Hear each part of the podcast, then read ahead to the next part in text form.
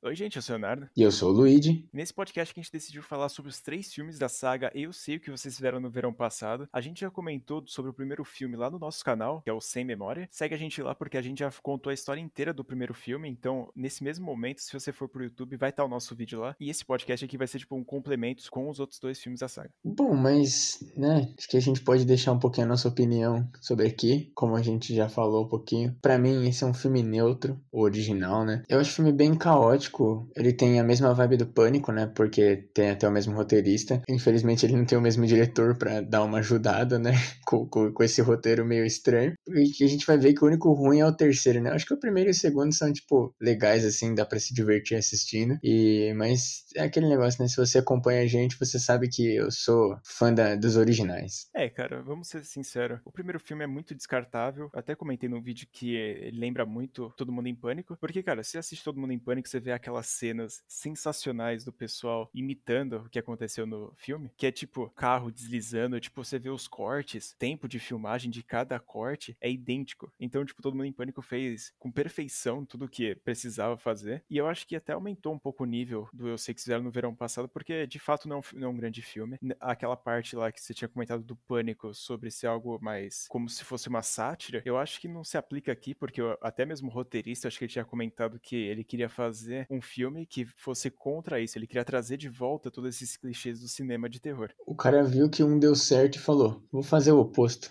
O cara é um gênio. Ele é diferenciado. Mas para você que ainda não vai sair do podcast aqui só para assistir o vídeo, fica aqui com a gente que eu vou fazer um resuminho bem pequeno para você sobre o primeiro filme. É um grupo de jovens atropela um cara, aí depois eles vão lá e tentam jogar ele na água, só que o cara acorda e eles conseguem jogar ele na água lá no lago. Só que aí depois de um ano eles começam a receber papelzinhos escrito eu sei que isso é no verão passado, e eles ficam perplexos porque eles não sabem de onde tá vindo isso, porque ninguém, é, seria um segredo deles, né? E aí depois de um tempo descobrindo várias mortes dos amigos deles, sogro do cara que matou a esposa no acidente que teve E aí ele tava, foi lá, matou o cara, e aí depois nessa volta ele foi atropelado pelos jovens e dado como morto. E aí depois no fim do filme ele vai lá, perde a mão e é jogado no mar, só que ninguém encontra o corpo dele. E agora a gente vai começar a contar um pouco mais sobre a história do segundo filme. Bom, mas depois disso a gente pode ir para o grandiosíssimo Eu Ainda Sei O Que Vocês Fizeram no Verão Passado.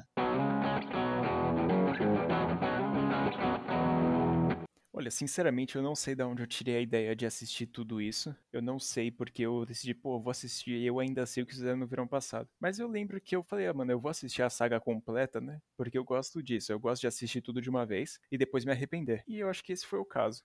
Eu também não, não lembro 100% quando eu assisti esse filme. Eu só sei que eu vi ele. Eu acho que eu vi, tipo, o filme é da época que a gente nasceu, né? Então eu devo ter assistido em alguma dessas noites aí da vida, porque minha mãe é uma pessoa bem legal que traumatiza o filho, né? Com coisa de terror. Te amo, mãe, um beijo. Mas é, o filme, acho que, mano, a gente pode dizer que é mais do, mais do mesmo, só que num, num mais tropical, né? Que tropical, caralho, porque os caras estão num hotel, tipo, numa ilha, só que tá chovendo.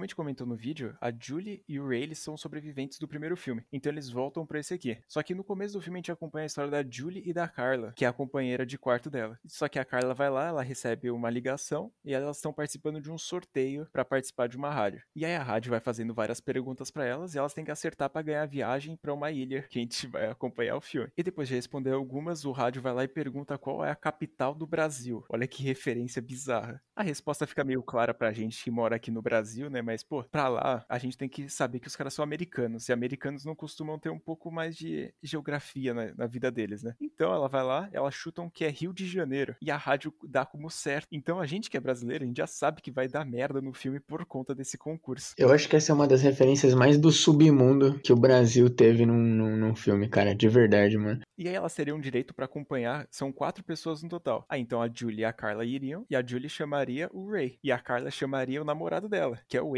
Só que a Julie vai lá, ela quer convencer o Ray pra ir nesse resort. Ela vai lá no, no porto, né, onde ele trabalha, como a gente mostra no primeiro filme. Só que ele fala assim, ah, não tô afim não, mano. Abraços. Ela fala, porra, tô puta agora. E beleza. Só que a Carla fala assim: não, beleza, eu vou chamar um amigo do Akon, que é o namorado dela. E é um tal de Will Benson. Um cara qualquer genérico assim de filme de terror, né? E aí chama lá. Só que aí Ray simplesmente ele fala: porra, agora, depois de alguns minutos depois que ela falou, eu vou voltar atrás. Eu quero aceitar o convite dela. Ele vai com o amigo dele lá no carro para conversar conversar com a menina. Só que aí eles são interrompidos pelo pescador, que chega lá e finca o gancho no maxilar do amigo dele e mata ele. E depois causa um acidente e o Ray vai parar no hospital. Eu acho bem interessante, assim, que o Ray, ele tava pensando em pedir a Julie em casamento, né? E, assim, o cara não quis ir pra um resort tropical pra fazer isso. Não, assim, você não acha que seria um bom lugar, não? Pra fazer isso, não? O cara fala, não, foda-se, pau no teu cu, eu tô bravinho com você, vai se fuder. É, se o cara tá pensando em casamento, ele vai não vai recusar ir pra uma ilha tropical com a namorada. Então a gente já vê que tem alguma coisa muito errada aí, cara. E aí, finalmente, depois disso, no nossos protagonistas chegam na ilha. Aí o filme começa a apresentar personagens que vão morrer, basicamente. E um deles é o Jack Black. Então é, é, só, é basicamente isso que importa mesmo. Ele é o único personagem que é tipo do pessoal que trabalha lá no resort que importa que, que ele aparece, na verdade, no filme, né? Porque os outros só aparecem para morrer mesmo. Ser um personagem importante pro Jack Black, eu acho que dá muito crédito para ele, porque o papel dele nesse filme aqui é ser maconheiro, falar sobre maconha, e eu não sei, eu acho que a parte dele é ser maconheiro, todas as frases dele envolvem maconha, então a gente só fica acompanhando ele do jeito mais canastrão possível de ser um maconheiro.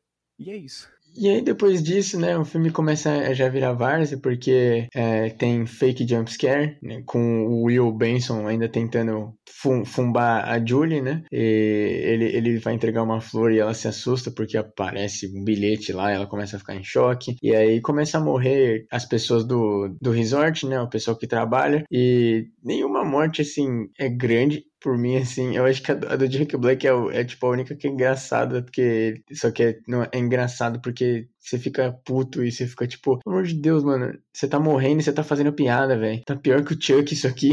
E é bom lembrar também que o filme tem uma hora e meia e a gente já tá nas partes dos 50 minutos de filme. Porque nesse meio tempo não acontece nada. É só eles andando, dando fake jumpscare um no outro, porque é incrível, ninguém gosta de avisar que tá nas costas do outro. E aí, um assusta o outro, outro assusta o outro. Aí tem Noite do Karaokê, aí tem gente suspeita. Só que aí, cara, como o Luiz falou, tem a parte das mortes, de personagens inúteis. O que me deixa mais puto quando eu tô assistindo esse filme aqui é que o cara lá que fica responsável pelos barcos, ele simplesmente é apresentado em uma cena e ele consegue morrer na mesma cena. A gente não consegue criar empatia. O, o, parece que o filme ele só coloca o cara lá só pra matar ele e foda-se. Como os outros pessoal também. Tipo o diretor lá do hotel. Outra, outras pessoas que são adicionadas na mesma cena e elas morrem. A camareira também morre. Puta que pariu. Tá fazendo uma adição, o diretor do, do hotel, ele é o Jeffrey Combs, que é um ator relativamente famoso também. Eu realmente não sei quem são os outros atores, é, então tirando Jack Black, o Jeffrey Combs, o Fred Prince Jr. e a, e a Jennifer Love Hewitt, eu não sei, então, tipo, mas assim, é legal. Foda-se pau no cu, nome difícil, não tô nem aí, vou falar errado mesmo, tá bom? Me, me processa. Mas enfim, continuando a porra do filme. Depois disso aqui, a gente tem a morte do Akon, depois da morte do pessoal que acabou se apresentado. E eu gosto, tipo, que a morte do Akon é depois que ele fica zoando a Julie, que falando, tipo, que ela tá louca, que ela tá vendo o corpo pelo lugar, igual acontece no primeiro filme que ela que tem o corpo no, no porta-malas do carro dela. Tem uma hora que aparece o corpo no guarda-roupa dela no hotel, e aí quando os caras vão ver, não, não, não, não sabe que lá é basicamente, né, o repeteco, famoso repeteco né? E aí o Akon fica zoando ela e ele é o primeiro a morrer dos amigos dela. Vale também muito lembrar que o Ray, ele continua aparecendo no filme, só que ele tem cinco falas durante o filme inteiro, porque ele acorda do hospital, ele vê que vai dar merda pra Julie, ele simplesmente levanta e fala, puta que pariu, eu preciso chegar numa ilha, que eu não sei onde é, para conseguir salvar ela. Só que ele vai lá, ele consegue comprar uma arma, vendendo algumas coisas, e até parte de uma hora do filme, uma hora e dez do filme vai, ele não aparece lá junto com os personagens. Então fica uma merda, porque simplesmente o roteiro foi lá, deixou ele cair lá do precipício só para ele voltar no final para ser o herói da história. E eu fico imaginando como é que foi para ele gravar essas porra, né? Porque ele, tipo, faz o ele fez o filme sozinho, né? Porra. eu imagino que foi uma merda. Mas enfim, depois disso, a gente tem um, o grandioso, famoso plot twist, né? Obrigado, Jogos Mortais e Afins. M. Night Shyamalan aí, a galera que criou os plot twist, valeu, viu? Porque eu odeio todos vocês. Vão se fuder. Porque todos os filmes têm um plot twist. E qual é o plot twist desse aqui? Vocês repararam o nome de um dos personagens, gente? Para quem manja um pouquinho de inglês, o nome do nosso grandioso assassino é Benjamin Willis. E o nome de um dos nossos personagens desse filme é Will Benson. É o filho do Benjamin, o Benson. You get it? Ben. Não, é, é, simplesmente sensacional. E aí aqui é o momento que o Ray finalmente aparece depois que ele fica a porra do resto do filme inteiro fazendo um monte de merda. Ele aparece finalmente e aí ele salva o dia porque ele, ele briga com o Will Benson Garrett e aí o grande Benjamin Willis mata o próprio filho e aí ele fica meio em choque e a Julie que não aguenta mais porra nenhuma pega a arma que o Ray comprou e enche o cu dele de bala. E, e aí ele pelo menos tem um toque bonitinho onde ele fica preso. É, ele, ele morre, na verdade, a cova dele, que seria a cova da Julie, é a cova do lado da esposa dele, que aparentemente nesse filme a gente até esqueceu de comentar que o Ben matou a esposa dele e esquartejou, né? Assim, os caras resolveram colocar, igual o remake do, da Hora do Pesadelo, que os caras pioraram o personagem sendo que não precisava. E a filha dele, né, que morreu no acidente lá. E aí ele morre, ele cai do lado da cova deles e é enterrado. Dessa vez ele realmente morre, porque a gente vê ele sendo enterrado em lama e depois que ele tomou, sei lá, 10 tiros. Ele não é o Jason, então ele não vai voltar. Né, Léo?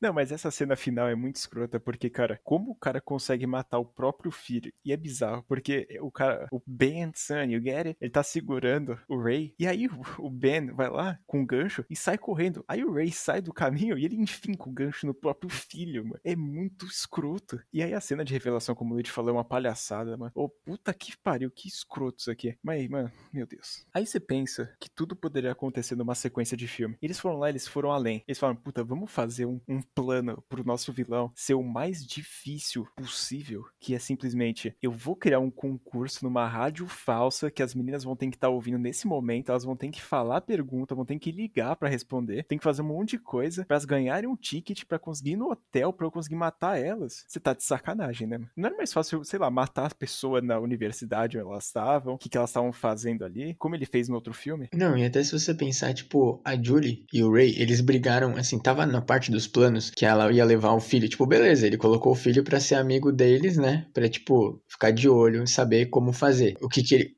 tipo, o que que ele devia fazer, né? Como que ele, que ele ia atrair eles para esse resort tropical aí. Que, aliás, ele trabalhava no resort. É sensacional o plot desse filme. É, mas, assim, a Julie, teoricamente, ia levar o Ray, né? Só que o Ray brigou. E aí, assim, tudo bem que ele tava esperando eles lá na cidade deles. Mas, tipo, qual a chance dele, deles, não, não só deles brigarem, como ela levar o filho dele, tá ligado? Tipo, podia dar muita coisa errada nesse plano. E assim, se o moleque aparecesse lá, depois que eles descobrissem que o resort ia ficar fechado por causa das tempestades, ia começar a ficar muito óbvio, tá ligado? Tipo, ser só um tapa na cara atrás de tapa da cara do, do, do, do roteiro do filme, né? Tipo, falando, olha só, vai acontecer um plot twist, será que você já entendeu? You get it? Mas como o Lid falou, não tem como ficar pior, né? Mas tem sim. Tem uma cena final ainda do filme que aparece um ano depois desse acontecimento maravilhoso no resort. Tá o Ray e a Julie lá na cama no quarto deles. E aí o, o Ray tá lá tomando banho, aí a Julie senta na cama assim. Aí ela olha no espelho, tá o pescador embaixo da cama e agarra ela e puxa para baixo da cama. Sinceramente, a gente até comentou no primeiro filme que, cara, tem o plot twist final que ele aparece estourando o espelho indo pra, pra cara dela. Que a gente não sabe como é que finalizou aquilo ali, a gente não sabe o que que fechou aquela situação. Então a gente não sabe se é uma alucinação ou alguma coisa que aconteceu. Então dá a entender que nesse caso aqui também foi uma alucinação ou não. Porque se o primeiro foi totalmente anulado, esse aqui também pode ser totalmente anulado. Não, eles até explicam no filme que a Julie tem uns sonhos, então aquele sonho, né, dos dois filmes na verdade poderiam ser sonhos, mas assim, foda-se. Porque assim, a gente, é, a gente teria resposta para isso. Se os caras não tivessem resolvido fazer a próxima sequência cinco anos depois e lançar diretamente para DVD. Só por isso, assim, a gente já devia saber a qualidade do produto, né? É, sabe o pior? A gente assistiu. É pelo conteúdo, né, Léo? Bom, então vamos pro nosso último verão, gente. Vamos falar sobre Eu sempre vou saber o que vocês fizeram no verão passado.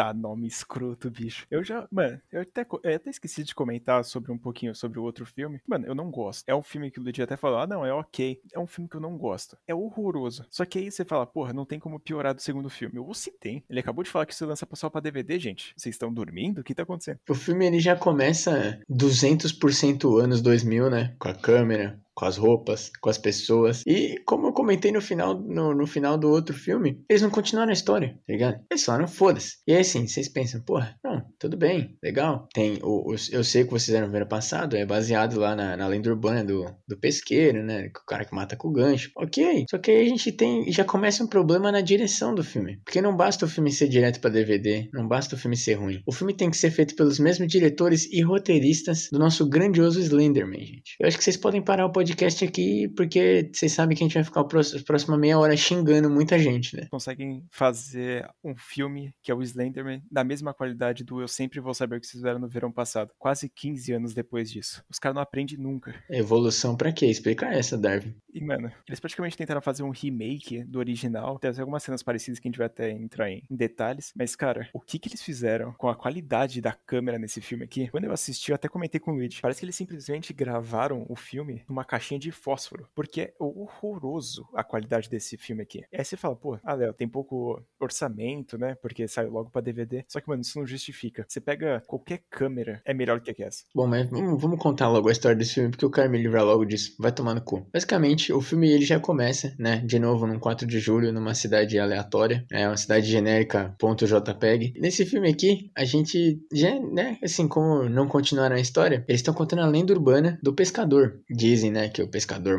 mata gente, não sei o que, blá blá blá. E aí o que acontece logo em seguida? Aparece um pescador correndo atrás deles. E aí eles começam a fugir, um deles toma uma ganchada e o outro, ele aparece em cima de um prédio e ele é skatista né? Que é o grande traço da personalidade desse personagem, que ele é skatista. E aí ele tá lá mandando os grind para fugir do pescador e ele cai para fora. Ele na verdade não cai, ele pula da porra do prédio, né? Ele, ele, ele desistiu, gente. Ele desistiu. Né? Só que assim, não, ele não desistiu, porque era uma grandiosa pegadinha dos amigos. O sangue era ketchup, o pescador era um outro amigo deles, e o skatista, que era o primo do, do pescador, ele sabia da pegadinha. Só que aí o que acontece? De repente eles percebem que tem alguma coisa errada, porque a polícia e a ambulância estão lá. E aí quando eles vão falar, ver, ver o que aconteceu, eles veem que o colchão onde era pro skatista cair, simplesmente foi retirado. Ou seja, ele caiu direto no chão e ele morreu. E esse é o plot desse filme. Essa é o, o que eles escondem nesse filme. Cara, vamos dizer que é doloroso. Como o Lady falou, ele não escorrega e cai. Ele se joga. É claramente o cara, ele simplesmente olha para baixo e fala: Vou me jogar. E ele não cai simplesmente num chão, ele cai num espinho enorme lá que tinha numa máquina e ele é empalado. E aí depois é revelado que, tipo, aquela lá era a pegadinha deles, tranquilo. Só que eles falam: Porra, matamos o cara, vamos, vamos lá, vamos se juntar. Aí se juntou na fogueira, pegou a roupa do pescador falsa, jogou no fogo e fizeram uma promessa para todo mundo, como no primeiro filme, que aquilo ia ficar só entre eles e que ninguém ia, nunca ia saber daquilo que aconteceu. Eles copiaram um filme ruim achando que ia dar certo. Nossa, velho.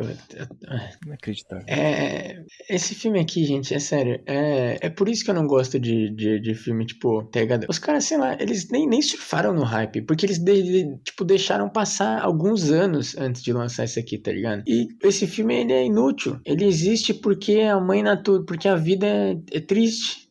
Só pode ser, velho. E aí, é, é, assim, a atuação desse filme é péssima, a filmagem desse filme é péssima, a história é péssima, tipo, tudo é péssimo, não tem nada que se salva, gente. A história é bosta, entendeu? Não é tipo, o primeiro e o segundo, eles ainda tem algum, algumas coisas divertidas, você consegue se divertir assistindo, por mais que, né, o segundo perde um pouco a qualidade, mas eu ainda acho suave de ver. Esse aqui é várzea total, tá ligado? Você não tem vontade de assistir o bagulho. Você assiste só porque você é alguém igual o Léo na vida e quer deixar a trilogia completa.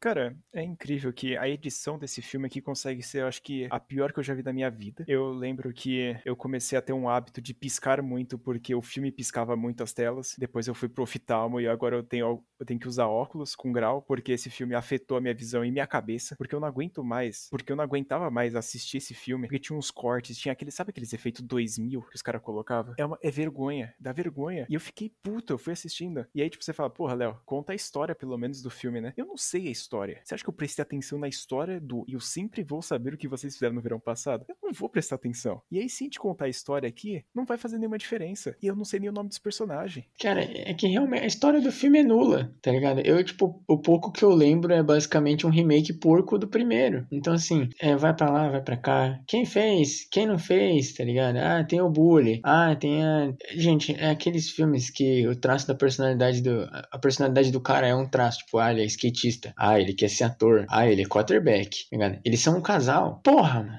Né, cara, é simplesmente bizarro. E como o Lid comentou, eu acho que pode até ficar um pouco pior, né? É que é, a gente recebia cartinhas, né? No Eu Sei Que no verão passado, escrito. E eu ainda sei o que no verão passado, obviamente. Só que agora, para ser mais moderno, né, gente? 2006, com uma câmera TechPix para gravar. Vamos colocar que o assassino ele manda mensagens de texto, SMS para as pessoas, escrito. E a protagonista fica sabendo assim o que, que tá acontecendo. E aí eles apresentam outros personagens, como o Lid falou, que são os clichês. Aí tem o detetive, tem o assistente do detetive, o filho dele dele, eu não sei. Mas, cara, é tão ruim, cara, que eu acho que minha mente falou, cara, para sua segurança, eu vou apagar isso da sua mente. E aí, depois de muitas mortes estranhas e muito questionáveis, eles vão lá se juntam à protagonista, eu acho que o filho do detetive assistente, aquele cara lá. Aí eles vão lá e tentam lutar um para um contra o assassino, o pesqueiro. Só que aí o pesqueiro vai lá, tenta pegar eles, tenta pegar com um gancho. Só que aí nesse momento a gente tem a maior revelação do filme, e nesse momento eu senti a alma saindo do corpo, porque tem da, um dos maiores plot twists. E se no segundo filme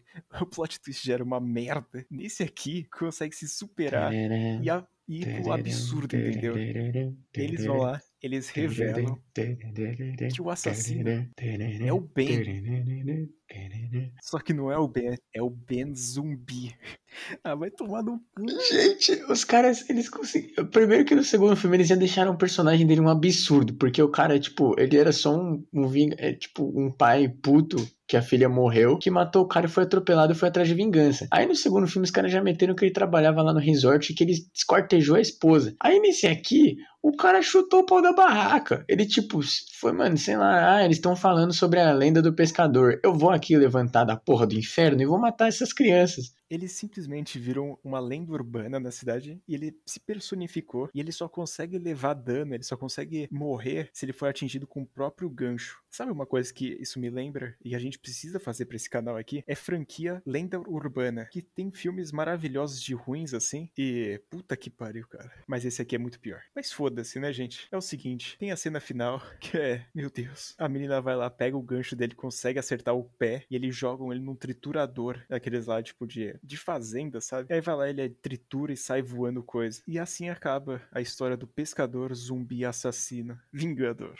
Bom, gente, esse filme aqui, ele é. Eu não sei nem como classificar ele, sinceramente. Eu acho que é um top 3 piores filmes que eu já vi na minha vida. É... Ele não acerta em nada. E, assim, gente, vamos lá. Eu entendo, eu sei que os slasher dos anos 80 barra 90 varzeavam. Mas, assim, você entendia a várzea. Era um negócio assim, porra, o Jason nasceu para matar. O Fred mata pessoas no pesadelo. O Michael Myers, ele também é do mal, ele quer matar gente. Agora o pesqueiro, gente, ele tinha uma história legal, velho. Porra, ele era um pai triste que matou o cara que matou a filha e foi atropelado e deixado para morrer. Só que aí os caras varzearam. E aí no terceiro filme, os caras chutaram a porra do pau da barraca, velho. Perderam as estribeiras, mano. E assim, não tem nem como falar que, tipo, tem ele. O, o personagem já que já não era aquelas coisas, já se perdeu, tá ligado? Se ele tinha algum impacto quando os caras tiram o capuz e é aquele zumbizão mal maquiado. Acaba, perdeu, entendeu?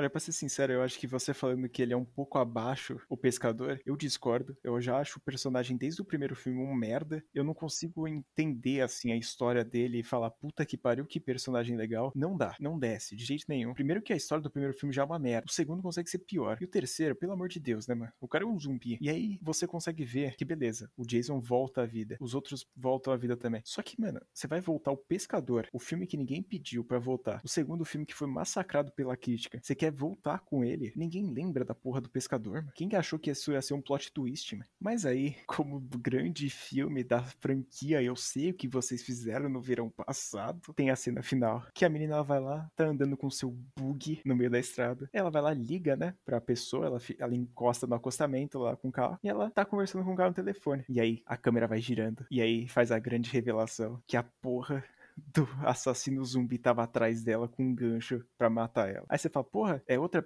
é outra visão. Olha, eu sinceramente espero que não seja uma visão que essa mulher morra também. Bom, e a gente nunca nem vai saber, né? Pelo menos assim, eu acho que a gente não vai saber, porque além do, da franquia nunca ter estourado, o mais perto que a gente chegou foi que ia ter um remake barra reboot do Mike Flanagan, que não foi pra frente. E infelizmente, porque eu queria muito ver ele salvar mais um bagulho péssimo, né? Ver o Ija. Sim, mano, sinceramente, assim, com a franquia em geral, já é o que eu falei. O primeiro e o segundo filmes eu consigo assistir, tipo, tudo bem que não vai ser minha escolha normal, mas se alguém vier e falar, pô, vamos assistir esse filme, eu falo, beleza. Agora, se alguém vier e falar pra assistir o terceiro, eu vou falar, sai da minha vida. É, o reboot do Mike Flanagan eu tava querendo muito que acontecesse, porque como a gente tinha comentado no vídeo, o filme do Eu Sei Que Você no Verão Passado é baseado numa novela, tipo, de livro, assim, que tem a história, né? Só que ela não tem praticamente nada a ver, assim, com a história do filme que foi contado. E o Mike Flanagan ia se basear um pouquinho mais nela, ia fazer alguma coisa mais da hora, né? Pelo que dizia o roteiro, né? A sinopse lá que tinham liberado. Só que aí ele ia ficar responsável pela, pelo roteiro junto com outro cara. Só que aí foi esfriando as negociações e não rolou de jeito nenhum. O Mike Flanagan falou que poderia fazer um filme separado, sem o nome Eu Sei Que Você no Verão Passado, que ainda continuaria sendo um filme bom. Então a gente espera que isso um dia, né?